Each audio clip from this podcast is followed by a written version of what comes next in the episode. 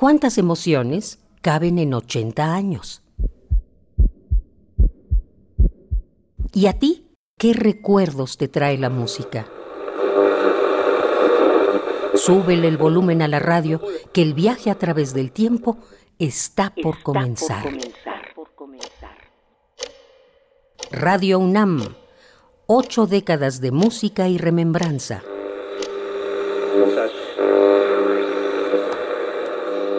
Observo los circuitos perfectamente ordenados, con inicio, intermedio, final y enlace. Los palpo rasguñan las yemas de mis dedos. Miro y me acerco. Diminutos cables hacen latir la bocina. ¿Qué hace vivir a la radio? ¿La luz? ¿Las pilas? La energía es el desayuno que la mantiene alerta, encendida a todas horas cual centinela. Pero creo que la radio vive y vivirá mientras la voz y la música se unan en infinitos mensajes.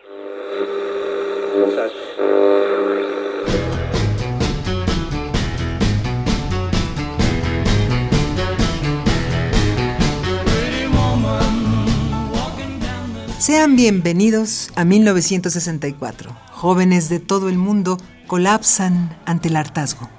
Necesitan gritar para expresar eso que les acontece necesitan un sedante y una cura contra el sistema.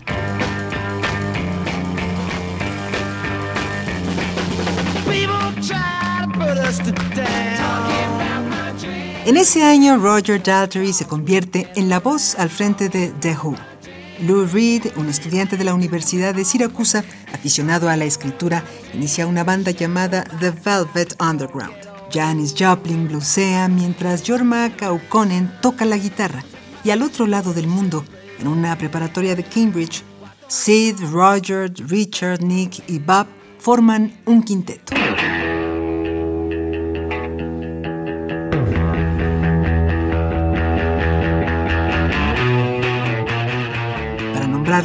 Usan dos palabras poderosas. Pink Floyd.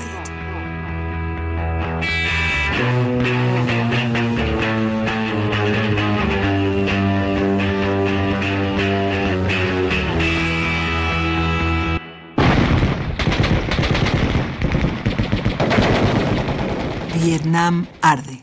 La presencia militar estadounidense arrecia. La lucha por abolir prejuicios raciales y religiosos continúa. Uno de sus más ávidos luchadores, Martin Luther King, recibe el Premio Nobel de la Paz. Otro activista, Malcolm X, crea la Organización de la Unidad Afroamericana. En Sudáfrica, Nelson Mandela es condenado a cadena perpetua por el delito de sabotaje. En 1964, Kino esboza la vida de una niña llamada Mafalda y la actriz Julie Andrews se pone vestido y sombrilla para encarnar a Mary Poppins. It's supercalifragilisticexpialidocious, even though the sound of it is something quite atrocious. If you say it loud enough, you'll always sound precocious. Supercalifragilisticexpialidocious. Los ojos del paisajista Gerardo Murillo, conocido como Dr. Atl, se apagan para siempre. Comienza el principio de un trágico fin. Poniéndolo todo, vida, integridad física, horas, peligros, la vida de mi familia, mi honor, mi, el paso de mi nombre a la historia. Todo se puso en la balanza. Afortunadamente salimos adelante. Gustavo Díaz Ordaz se convierte en presidente de México.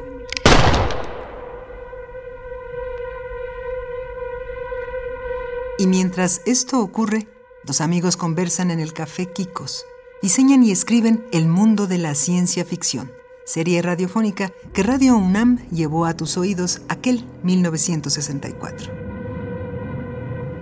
Primer programa de El mundo de la ciencia ficción. Productores José Emilio Pacheco y Carlos Monsiváis.